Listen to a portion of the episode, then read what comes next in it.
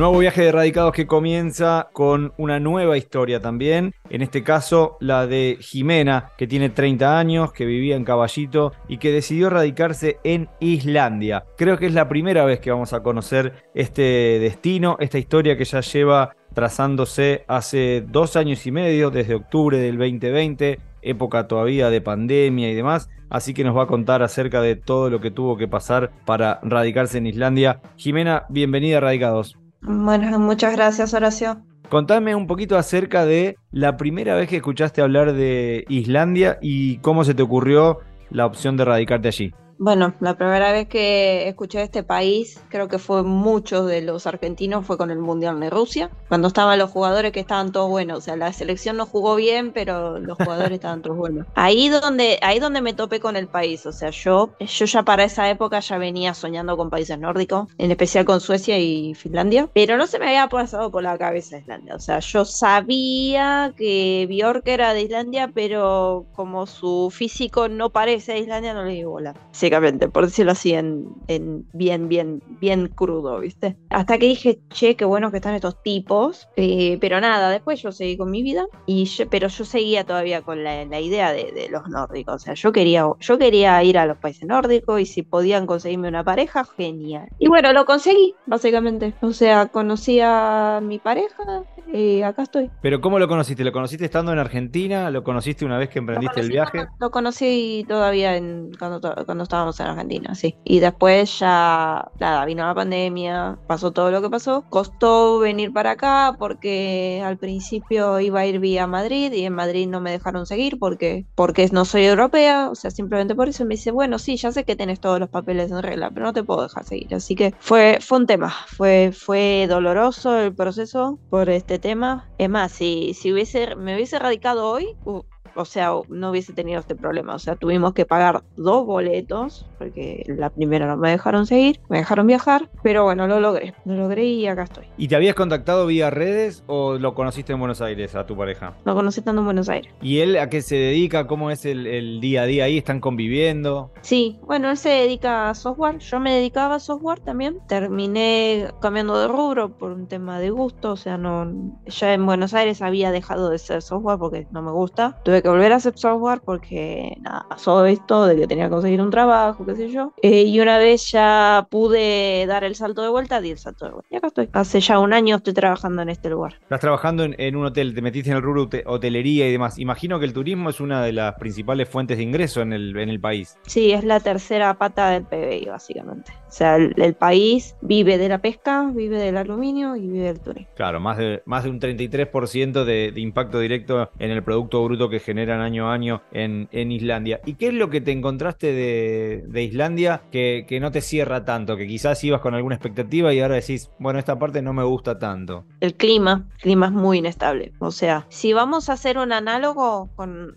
una parte de Argentina, es similar a Ushuaia. O sea, tiene un clima frío, incluso en verano, el verano pasado fue muy frío. Eh, ayer, no, antes de ayer nevó, o sea, 26 de abril y nevó, lo que nunca. O sea, el clima, el clima literalmente te puedes esperar cualquier cosa y no está tan bueno, eso va. Por ejemplo, hace dos, como te digo, hace dos días nevó y ahora hay un solazo tremendo. Y bueno, lo que, otra cosa que tampoco me gusta es la comida, la comida es muy insípida. Nosotros estamos acostumbrados a comer asado, a comer alfajores, a comer cosas ricas. Acá todo eso falta. o sea, eh, cuando pude volver a la Argentina el año pasado me, me, atoré con milanesa y, sí, sí, me atoré con milanesa. O sea, era lo que más extrañaba. Claro, allá me imagino que es una dieta muy a base de pescado, también pescado con una preparación muy, muy sencilla, con, con sales y algunos condimentos, pero nada tan, tan rico como una milanesa hecha en casa. Exacto, sí, acá se come mucho pescado, mucho cordero, mucha papa, tubérculo, o sea, es como que la fruta no tiene gusto a nada, yo como una fruta y es como comer una piedra, básicamente. No sé, yo cuando, cuando comí una, unas uvas ahí en Buenos Aires, uh, fui feliz.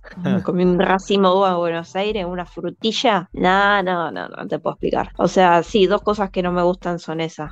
otra cosa que tampoco me gusta es que es muy caro. O sea, si, vos, si usted, bueno, en Argentina el problema son los salarios, los salarios son muy bajos, pero acá todo es muy caro. O sea, un alquiler no te sale abajo de 1.800 dólares, es muy caro, es muy caro. Estás pero no por... en Reykjavik, ¿no? Sí, en eh, Reykjavik, sí. ¿Y allí cuántos habitantes más o menos tiene la ciudad? La ciudad en sí, por sí sola, debe tener 150 mil, 180 mil, o sea, son pocos. Claro, muy pequeño. Sí, tiene un aire Ushuaia, por decirlo así, solo que Ushuaia es un poquito más chico, pero tiene el mismo clima, tiene una vista parecida, o sea, tiene un aire. Y te empezás a cruzar con caras conocidas, a hacer amigos, a, ubicar a la gente, que es lo que pasa en estos lugares así más, más chiquitos o, no tanto. Sí, cuando voy al centro siempre con alguno que conozco, o alguno que conozco me, o, me cruzo y saludo o lo veo. Sí, eso pasa mucho. Pero ojo, cuando estaba la, la pandemia era incluso más, más notorio porque no había turismo. Ahora con el turismo como que ya la gente pasa un poco más desapercibida, pero es muy común, sí, sí. En especial, como te digo, en el centro alguna cara conocida vas a encontrar. ¿Y son simpáticos, son abiertos, se acercan, son, son curiosos? No, son muy cerrados. Claro, es difícil entablar ahí algún tipo de, de vínculo y, y, poder obviamente... Bueno, a mí, me, a mí me, me cuesta todavía al día de hoy. O sea, como estoy tratando de aprender el idioma, sumado a que, a que esta ciudad, por más que una cosa que yo charlaba hace poco, es que esta ciudad, por más que sea chica, estresa. No sé, no sé cómo explicarte. Es como que todos mis amigos están todos ocupados. Está todo porque todos están. No solo eso, eh, los turnos de trabajo en general son largos, la gente trabaja siempre 12 horas. Tengo un amigo que tiene tres trabajos porque quiere ahorrar dinero para. Se, compró un. Se compró creo que un departamento y para poder pagar las hipotecas tiene que trabajar entre lugares, pero si no, no le alcanza. O sea, acá es como que los salarios de, rubros de baja, ¿cómo te explico? De baja calificación son muy, muy bajos. Entonces mucha gente trabaja, trabaja mucho. La gente acá, los locales no trabajan, pero los extranjeros trabajamos un montón, todos. Entonces es muy difícil. Es muy difícil hacer amigos, porque los que son más abiertos están todos trabajando mucho, me incluyo, y mm. los locales que no trabajan no son abiertos. Se complica bastante. Yo por eso cuando fui para Buenos Aires lo que, lo que más quería era ver a mis amigos. Y cuando pueda ir de vuelta, capaz si Dios quiere en cinco o seis meses voy de vuelta, voy a hacer exactamente lo mismo. Voy a ver a mis amigos, porque necesito, viste, esa, esa vibra. No sé cómo, no sé si me entendés. Sí, ese contacto de, que, te da lo tuyo, con la, la gente con la que te mirás y te entendés, que no hace falta explicar mucho más. Cuando viajaste para la Argentina, ¿cómo fue ese, ese recorrido? Sé que hay varias alternativas, pero ¿cómo es en cuanto a horas, escalas, costos? Bueno, yo esta vuelta viajé vía Londres, viajé, hice Reykjavik, Londres, Londres, Buenos Aires, eh, una sola escala, pero el vuelo es muy caro, me salió como dos mil dólares el vuelo.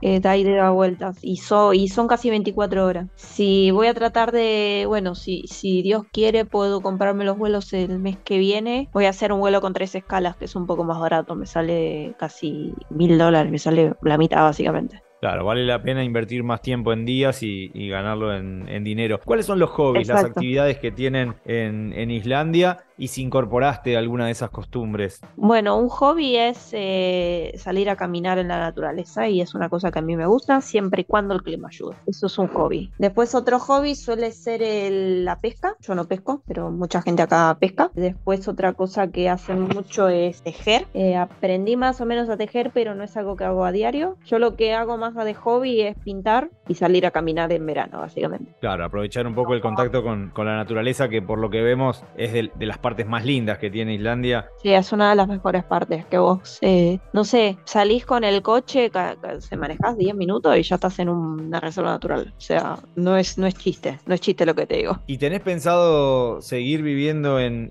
Islandia o ya empezaste a evaluar otras posibilidades, también con tu pareja contemplar la posibilidad de otro destino? ¿O, te gusta, te acostumbraste más allá de las adversidades que cada país tiene a, a lo que te propone Islandia? Bueno, es una buena pregunta. Yo todavía, o sea, hasta hace un año, ponele, estaba decidida a quedarme, pero por ahora quiero ver si engancho ciudadanía, alguna ciudadanía europea antes, y si engancho alguna ciudadanía, capaz me, me mudo a otro lado, pero por otro lado tengo pensado quedarme porque me rinde a nivel dinero, o sea, yo eh, si trabajo, si trabajo mucho, ahorro dinero, me puedo irme de vacaciones y, y me rinde. Entonces todavía no lo sé, o sea, yo me iría del país porque estoy aburrida, simplemente. Si me voy del país porque estoy aburrida. No hay mucho para hacer acá, porque como te digo, el único hobby que hay, los únicos hobbies que hay en naturaleza depende del clima. Y como acá el clima es malo, mucha gente se queda adentro, ¿viste? Entonces como que se complica un poco. Se va limitando. En cambio, en Buenos Aires, una de las cosas que hice en Buenos Aires fue salir a caminar, salir a, tomar algo, tomarme el subte, eh, tomarme un colectivo, me podía tomarme el, el colectivo a las 2 de la mañana, me podía tomarme el subte a las 11 de la noche, estar en el centro en 20 minutos, o sea, era es distinto. Buenos Aires es una ciudad que ofrece cosas para hacer todo el día, literal. Y acá, después de las 11 de la noche, ya no hay más colectivo, acá no existe el subte, no existe el tranvía, no existe el tren. Entonces, eh, si vos no vivís en el centro, se te complica un poco hacer cosas. Yo no vivo en el centro, entonces a mí realmente se me complica. Tengo que ir en, en auto, ir en auto significa no beber, y si tengo ganas de beber, tengo que ir temprano. Bueno, yo tengo un amigo que a veces organiza, pero organiza todas las 12 de la noche, como no, mira, no puedo. o sea, mira, no puedo, no, no, no, no tengo bondi.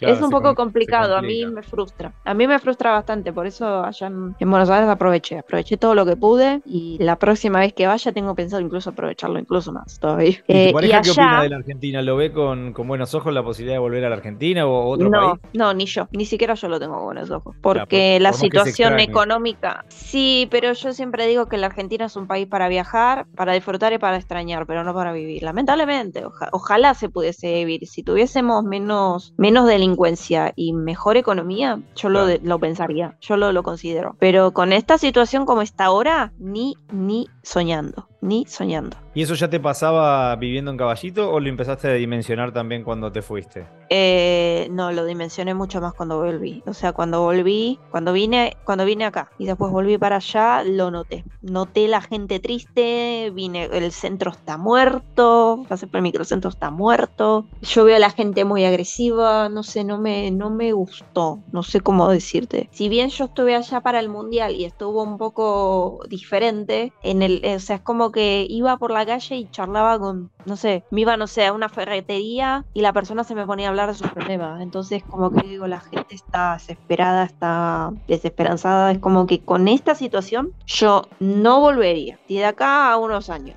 mejora, no sé, pasa, no sé, como en los 90 que hubo un 1 a 1, todo, todo estable, capaz que vuelva. Pero por ahora no.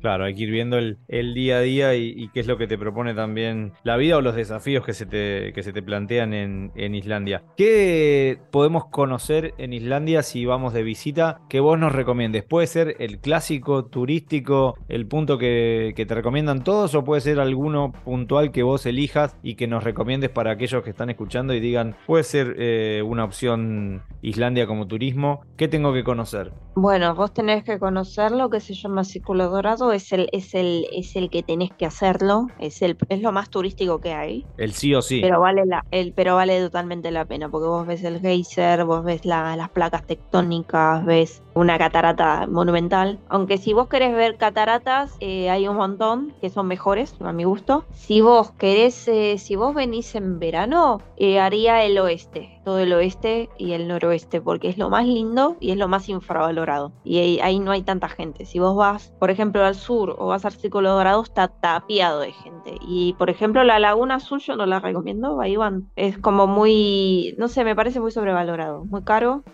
mucha gente va, a veces como que hay tanta gente que parece un recital. Yo no la recomiendo. Eso sí es muy turístico y yo no iría. Pero sí haría, no sé, me alquilo un auto y me voy para, en verano me iría para el noroeste. Si vengo en otoño o primavera, me iría al sur. Pero por un tema de que las rutas capaz que son un poco menos peligrosas por el tema del hielo. Claro. Aunque yo siempre digo que hay que venir en el verano porque tenés todo salvo la aurora. En cambio, en el invierno tenés muy poquito y la aurora, y hasta ahí la aurora porque a veces, a veces puede pasar que, por ejemplo, no este invierno, pero el, pasado hubo todo el tiempo tormenta de, nieve, entonces capaz que pasaban dos semanas y no se veía una gota, una gota de claridad, entonces era entonces había gente que venía en invierno tres, cuatro días para solamente para ver la aurora y la verdad que no hacían nada. O sea, estaban, estaban, se quedaban varados en la ciudad y no disfrutan. Por eso digo que mejor venir en invierno. Incluso capaz, si hay lluvia, o sea, en verano el clima no es tan agresivo. Entonces, incluso con lluvia vos podés disfrutar de los lugares de naturaleza. Se cuesta un poco más, pero se puede. En cambio, en invierno es imposible. Es un poco más amigable, claro, el verano. ¿Y el turismo principalmente de dónde llegan? De, Londres, imagino, con este vuelo directo que, me comentabas. ¿Qué otros países suelen ir a visitar? ¿Los alemanes, imagino también? Sí, viene mucho británico, viene mucho, viene mucho británico en invierno, mucho francés en verano, españoles también vienen en verano, vienen los americanos, vienen todo el año, alemanes vienen, sí, todo el año, sí, en general son esos países. O sea, sí, el Reino Unido, Alemania, España y Francia, Francia y Estados Unidos, esos son los países donde más turismo viene. Vienen también, por lo menos hasta antes de la pandemia, venía mucha gente de China, pero ahora no vienen tantos. Claro, la pandemia fue un antes y un después, imagino, ¿no? Como en todos lados. Exacto, exacto. Contame, ¿conocés más argentinos viviendo en, Islandia o sos la, única ahí que, que sabes que vive en Islandia? No, conozco, pero no conozco a todos, porque algunos viven en otros lugares, o sea, no, no creo que somos unos 70 o 75. Ah, bastante. Pero sí, bastantes, pero muchos están en, no sé, por otros lugares, entonces, y algunos, por ejemplo, no sé, tienen familia, entonces están siempre ocupados, se complica un poco, o sea,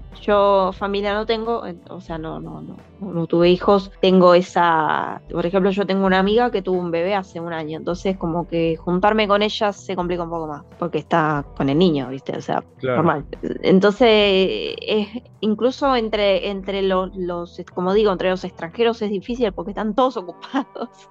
Claro. Hasta yo estoy ocupada. Sí, es, es difícil encontrar el, espacio para, para, socializar y para poder disfrutar de cosas que en Argentina puede ser que se hagan más habitualmente. ¿Y ofreces esa, esa experiencia ganada a, tus amigos? ¿Les contás sobre Islandia como una posibilidad? Quizás, por lo que nos decís, obviamente no para quedarse a vivir mucho tiempo, pero sí como para que experimenten igual que vos. ¿O sos de las que dicen, no, si se quieren ir a vivir fuera del país, otro lugar que no sea Islandia? Eh, es una buena pregunta. Depende a lo que te dediques y depende si tenés ciudadanía. Si tenés ciudadanía es muy fácil. Venir a probar un verano lo recomiendo porque es una cosa diferente. Eh, para si vos tenés ganas de, sumar experiencias, lo recomiendo por completo. Pero si vos tenés pasaporte argentino y, y no te dedicas a alguna profesión que acá es falta, y yo no lo recomiendo por un tema de que es muy difícil emigrar acá. Yo, yo emigré acá como argentina y me costó mucho, me costó muchísimo, pero pude entrar por el tema de la profesión, o sea, básicamente por eso pude entrar, por haberme dedicado al software, o sea, si vos te dedicas al software o te dedicas a geología o te dedicas a cosas muy específicas, o ingeniería,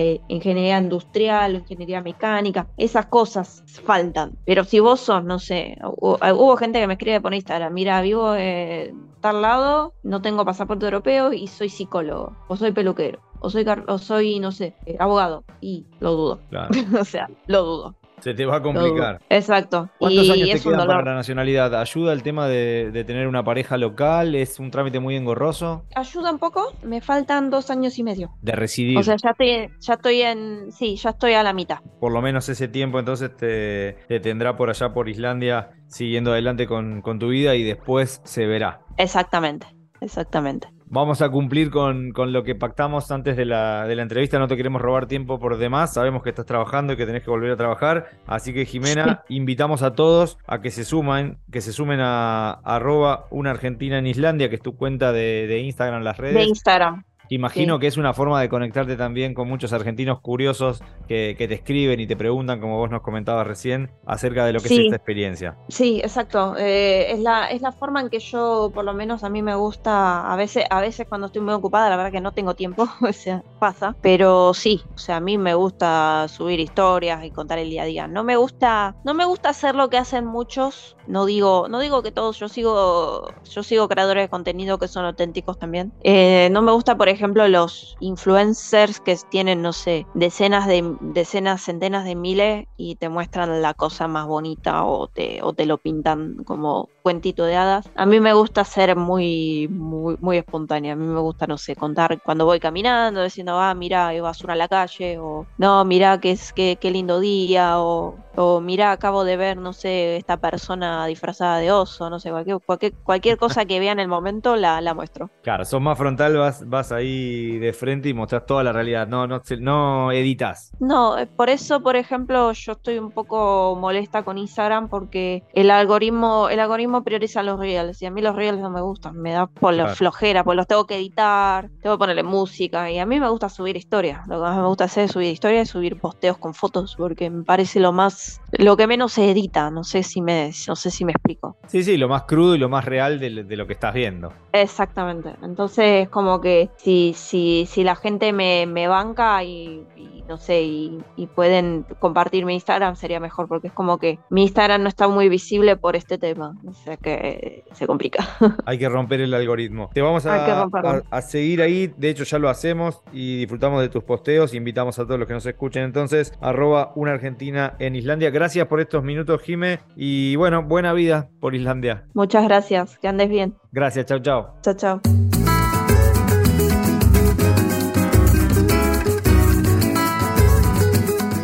Si disfrutaste del viaje, muy pronto nos volvemos a encontrar con un nuevo destino para seguir conociendo el mundo y saber cómo viven los argentinos más allá de las fronteras.